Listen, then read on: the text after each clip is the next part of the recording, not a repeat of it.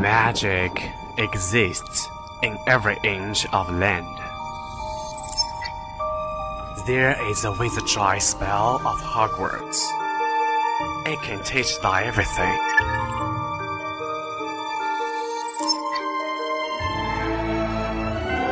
But the spell disappeared completely. Fly to the wings! into thin air.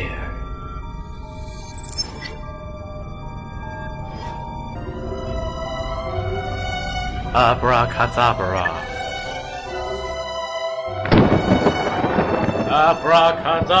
Abracadabra! Abracadabra!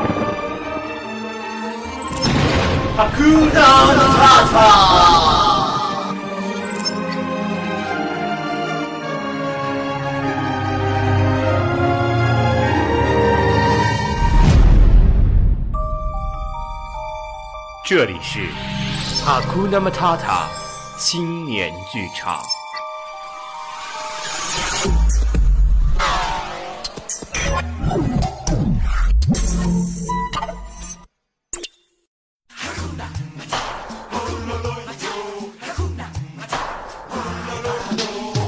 大家好，欢迎在每周三的晚间收听我们的 Hakuna Hakuna Matata Matata 青年剧场。哎，大家是不是听到一个既陌生又熟悉的声音呢？这个声音其实来自我们这个《父皇之声》的晚间一档，就是周一的一档。嗯爱在曲流声的主播周文澜， Hello，大家好，我是今天哈库那么塔塔的代班主播文兰。哎，没错，这个文澜啊，其实之前来过我们节目是吧？上次是跟嘎嘣儿一起，对，上次是因为我有事儿，但这次因为嘎嘣儿有事儿， 有专业替补吗？也不是替补啊，就是其实文澜还是很可爱的，所以非常适合我们这个节目的风格啊。哇，你这样我很开心哎。这个刚刚过完这个实践周回来之后，嗯文澜在这个实践周忙了一些什么事儿呢？啊，在实践周啊，实践周其实说实话，就是在很多比赛都有去帮忙嘛，就是去做小小的工作人员，然后也收获了很多，感觉这个实践周过得也是比较充实的。哎，那恰恰起到了一个学校举办这个实践周的目的了。啊嗯，好，话不多说，马上进入我们这一期的周谈化妆间。 for the rest of your days. It's a problem-free philosophy. Hakuna Matata.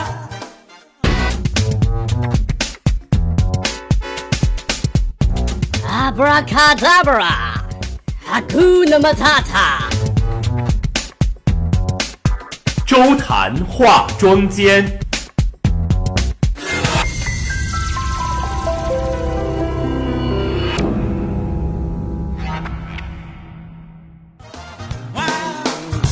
哎，这一期周谈化妆间，我们会嗯根据几个关键词来进行这个铺陈。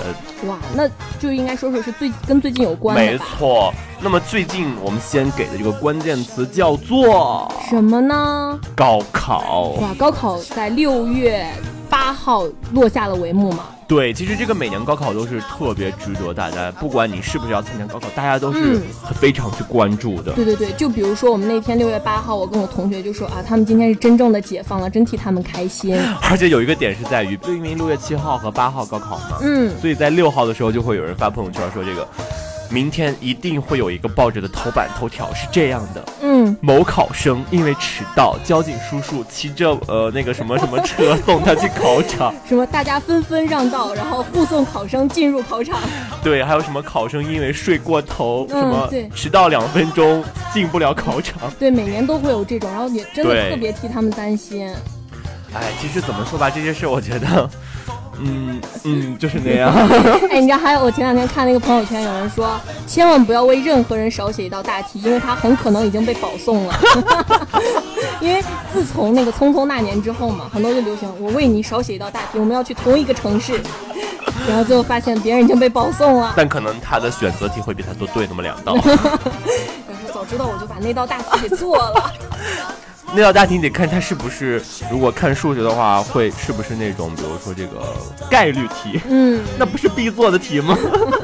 对，那种题就是必须要拿到这个分儿，不然后面可能没有分儿可拿。对，其实说到高考，有很多这个槽点值得我们去吐槽。嗯嗯，就是昨天吧，还在翻微博的时候，还在说这个高考的事儿，就是有一个视频，就是一个考生在考这个最后一门英语的时候，嗯因为英语不是要放听力吗？所以他是三点开始考，嗯那么规定是十两点四十五就已经不能再进入考场了，因为之前要做这个听力的这个测听，嗯但是这个考生他不知道，他以为就是三点，啊，他就在那个差不多两点五十八分的时候来到考场门口，但是考场门已经在两点四十五就已经关掉了。哎，这个考生也真是让人担心呐、太这个都马能虎忘了了。， 不是他都不知道。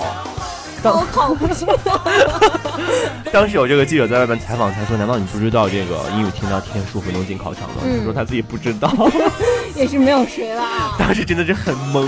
真的是，这个记者在旁边采访，这个考生肯定也很闹心，别再采访对我了。，这个考生真的当时就把手机摔掉了。就是，嗯其实说白了，你奋斗了这两年也好，三年也好，四年也好，嗯就是在最后一门了，真的而且你前三门都考完了，嗯，当时真的我， 我都不知道怎么去你都替说，啊他担心。已经不是担心了，就是很揪心的一种感觉。嗯，其实老师看见这样的学生也是心有余而力不足，没有办法再去帮助。，对啊，并且当时也确实有很多在这个考场外等候考生的这个家长啊，嗯或者是老师在替这个考生求情说，说能不能让他就进去，反正你这真的个是试卷也没有发下来，但是规定就是规定，最后还是挺遗憾的。所以希望大家不管做任何事情，一定要认真仔细，在提前要做好准备。哎，你这个强行拉回正能量也是没谁，啊 但是说的很对啊，确实是。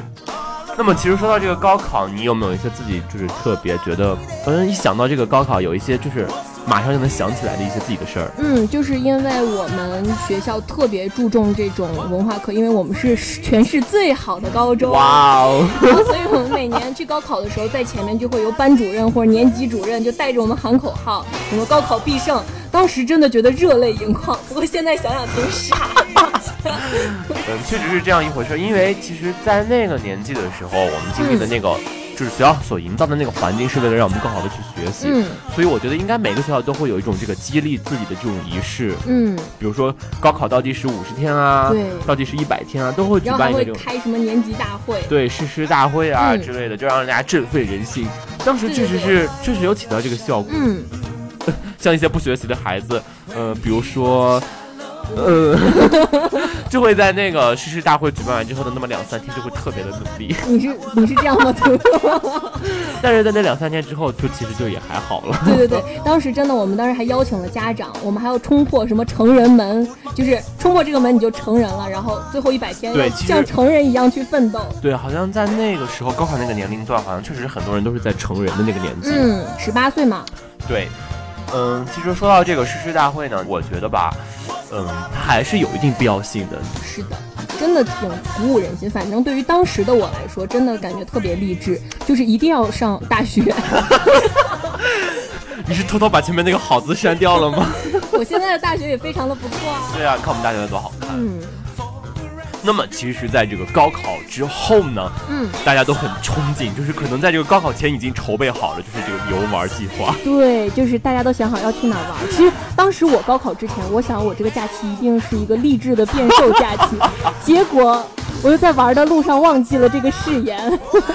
我觉得你还好了，我觉得就是当时我考完英语之后就立誓，因为每天熬夜嘛，在之前，要狂睡三天，对，结真果的睡是，完第一天不想再睡 了。这第一天晚上就睡不着了。其实其实高考完也没有那么的轻松了，因为感觉心里还是很紧张。啊嗯，不能说轻松，就是一块石头终于落地了，就对不管好还是不好，就就已经是那样了。反正我当时高考完，我是跟我妈妈说，我不管怎么样，我今年都要 走，我不会再复读了。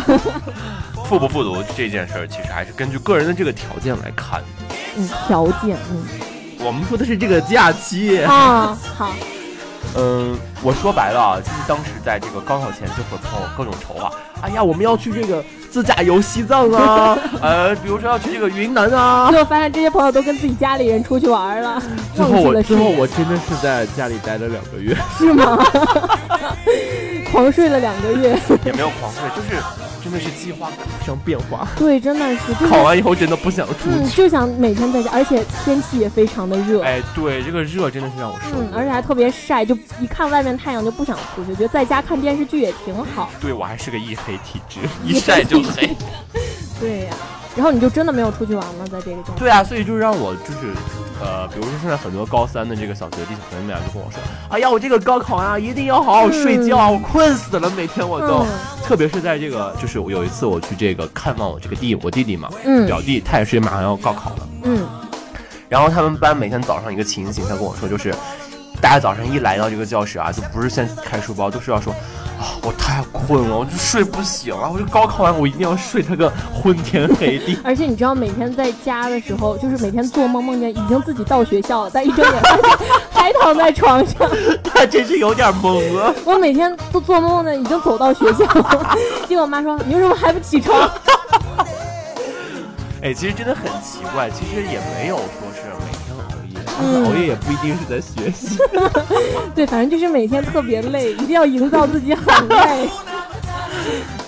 哎呀，说嗯扯歪了哟。其实嗯我们说到这假个期，对那个那个孩子跟我说，哎，一定要睡个三天三夜啊，什么我要去那儿啊。 我自己心里我是翻白眼 OS，我说。我靠，你们真的是想多了，还有根本睡不着，好吗？对，然后还有一个同学是这样说：说我高考完之后一定要狂打三天的王者荣耀，谁都别来烦我。 你知道我高考完做的第一件事是什么吗？是什么？就是大家都很疯狂嘛，当时，嗯哎呀，要不要去这个什么，呃，开黑啊，什么这嗯什么，要不要去玩啊，晚上不回家什么然后你就乖乖回家了吗？后来我当时我说啊，我要睡觉，我要回家。一回家我就拿着我 iPad，就然后是 开始看电视剧。不对不对，补了我好几天没有看的《康熙来了》。 那你也这个同学都在玩，你在家里看电视， 就是跟平常一模一样。就是你在高考之前也在看《康熙》啊，吗？没有啊，我嗯，都说了是落了好几天的《康熙看》。了好几啊天。好，其实现在高考完之后，很多这个考完学弟学妹有没有这样一个感触？我觉得其实是有的，嗯，根本睡不着。对，真的是睡不着，而且其实也没有想象中那么轻松，那么对，愉所以我快觉得各位刚高考完的这个学弟学妹们，你们还是嗯乖乖在家好了。而且你知道，我最近就是好多就是以前学弟学妹那种家长就会问你，到底应该怎么报志愿？就是家长其实，在现在已经非常非常的紧张了，已经开始为你谋划各种出路。对，其实还是希望大家有个好未来吧。一定会的。好，不如就放一首这个好听的歌曲，舒缓一下这个，不管是在怀念高考的你，还是刚刚高考完的你，马上进入在这个歌曲之后的第二个关键词。泰国、新加坡、印度尼西亚，咖喱、肉骨茶、印尼九层塔，做 SPA、放烟花、蒸桑拿，Coco、Hypo、Nago Nago，沙巴、芭提雅、阳光热辣辣，香巴、啤酒花、风景美如画，夜市下、海鲜家、泳池旁，嘟嘟嘟嘟，干嘛干嘛呀？咖喱咖喱，轻轻一嚼，咖喱咖喱啦，咖喱咖喱，香蕉木瓜，榴莲处处配香肠，咖喱咖喱，摩托皮卡，咖喱咖喱呀，咖喱咖喱，夜市酒吧，热情奔放火辣辣。咖喱咖喱，轻轻一嚼，咖喱咖喱啦，咖喱咖喱，香蕉木瓜，榴莲处处配香肠。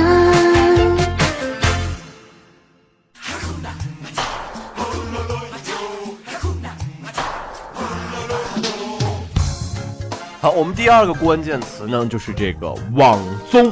哇，因为很多人其实，在假期之中也会看各种各样的综艺，而且现在综艺也是非常的多。对，其实现在这个电视上的综艺节目反而是不太那么火，大家还是嗯比较喜欢去看这个网络综艺。对，比如说现在非常火的《奇葩说》已经进行到第四季了。哎，没错，还有这个吐槽大会啊，或者是这个饭局狼人杀。 对，各种各样的这个网综嘛。其实网综之所以我觉得之所以吸引大家，其实还是在于它这个尺度上的一种拿捏。对，就比如说《火星情报局》那个汪涵在里面，你就感觉哇，真的 是另外一个人，对，其实这个恰恰就是现在这个新媒体在发展的一种新嗯，趋势。是这样的。慢慢地把这些网络综艺带起来之后，其实真的很多人慢慢的就会从这个传统媒体上呃慢慢过渡到这个网络综艺了，已经嗯是。我觉得现在可能传统媒体也在不断向网络综艺吸取里面的优秀的地方对。，哎但是这个传统媒体还是有一定制度在里边的。嗯其实网络吸引它的点还是在于它没有一定的这个规章制度的一种限对制，。毕竟只是在网络上传播嘛。对我们，比如说我们刚才提到这个《奇葩说》，对但其实这个节目它真的是很好，对，他在宣扬很多很多这种现在人摸索不定的一些点，然后告诉大家你所有的想法其实都是对的，就是你不是另类。对一个人都有一个人的想法嘛。其实对我往往我第一次在看这个《奇葩说》的时候，其实我在担心，担心什么我在呢？担心的是大家就是会被这些辩论的这些选手去带偏，把这个观念带偏。对我经常看，就是一会儿倒向这边，一会儿倒向那边。对，其实我们需要明白的是，在看这个过程当中，我们应该摆正一个心态，是他们就是在辩论而已。嗯，就是把他们换过来，还对他们照样。有话对说，对对 对对。是不是经常那个蔡康永说的话？嗯，呃，我们真正应该从里面看到的是一种发散思维的一种这样一个学习过程，是的而他不们是去看他们的观点。嗯他因们为很这个观点其实不一定是对的。对，而且他们每次找那个点都哦，这样从这个角度想也是对的哈。对，比如说这个如今经常用这个吃鸡来做 对对对对对，如今特别爱吃鸡，任何东西谈恋爱也是可以扯到吃。那么其实说完这个之后呢，还有一个网络综艺，就是也是和这个呃马东这个迷妹就是相关联的，也嗯是在爱奇艺播出的是这个《饭局狼人杀》。哇，这个现在也特别特别火，而且里面成员很多也是来自《奇葩说》嘛。对，因为其实最近呃我们可以看到，我们身边其实慢慢也在流行起来玩这个狼人杀。嗯，现就在是是说今天晚上就刀他。对我文发的化金水你要不 要？其实现在有很多这个商场，比如说呃我们学校附近这个万达，这些嗯商场也开了这个桌游吧，嗯也在有这个专门去玩狼人杀的地方了。现在 嗯，可见这个游戏其实现在真的非常火爆，所以也就，呃，衍生出了这样一个网络综艺节目，叫做《饭局狼人杀》。嗯，其实以前也有很多关于狼人杀的这种节目，很多人都特别爱看。对，其实就是也是看一种发散思维嘛，对就看大家怎么去糊弄别人。嗯，其实我觉得这档节目它的真正的点其实也没有很好，因为它就是真的是纯粹的就是玩一局狼人杀而 已。 每周五啊玩一局狼人杀。对，其实大家为什么去看呢？就是因为它真的很贴近生活，嗯就是大家平常也在玩嘛。对，因为这个游戏我们也可以参与进来。对，嗯，其实说了这么多网络综艺，我们再来看一看现在这个就是传统媒体上一些综艺节目它们的发展趋势。嗯，现在比较火爆的，比如说像是《花儿与少年》，还有对比，如说花。样旅，哎，这个旅行节目真的非常多。对，我觉得旅行节目特别好看，我就特别爱看旅行节目。对你刚才说的那个《花儿与少年》嗯还有这个《花样旅行》，对，还有什么花样姐姐，对，其实都是一个系列的嘛。对，包括以前的《爸爸去哪儿》，其实也算是。对，都是在呃开始做真人秀了，就是嗯很老的一个话题，大家开始做真人秀。嗯其实我觉得这种模式的衍生，还是在于现在网络综艺那种弊端，是在于大家都喜欢去模仿。对，我觉得什么时候这个真真正的这个中国综艺节目的底线变成了不要模仿之后，这个可能真的会慢慢的好起来。嗯，现在比较火的一些网综，呃，你看，比如说这个《奔跑吧》，对，Running Man 嘛，还有这个歌手，对，都是都从是从这个韩国挖来的。，对，虽然它有经过一些这个中国本土化的改造，但是这个原创意还是其他国家的。但其实前一段有一个那个网，就是传统综艺节目，是它是开辟了一个新天地，就是一年级嘛，啊，对，这个一年级都嗯是在这个上海戏戏剧剧学学院院举。办的。其哎实，这个也挺好。对，这个节目确实是，特别是对于我们这个学校的艺术生来讲，对，他会请很多这个大咖和这个名人啊，去对大家的这个专业方面去做一些指导。嗯，其实还有一个综艺也特别好看，叫《向往的生活》，哎，你也喜欢看吗？对啊，这个是我全程在做。我也是，我特别爱看这个综艺，就是感觉他们生活就是，其实人生活到本质就是吃饭，还有 因 对，为每天他们你真是没毛病。啊就是每天其实，在忙碌的就是为了一口饭吃，然后其实心态平静，就会觉得生活也悠闲 自对在。啊，你看这个黄磊每天就是只只只做一顿饭，天天为了一顿饭。对，但是他们吃饭的时候真的很开心。对，不管是向往的生活也好，还是这个饭局狼人杀也好，嗯传统媒体也好，还是新媒体也好，其实现在火的节目还是比较偏向于是人类人，这不是人类了，是大家关于人真正的对生活嗯大家身边的一些事儿，这样大家是喜欢去看的，接地气儿嘛。对，好，第二个关键词之后，我们马上进入第三个关键词。 I was a shallow you. When he was a shallow you. 哎，这个第三个关键词就是读书。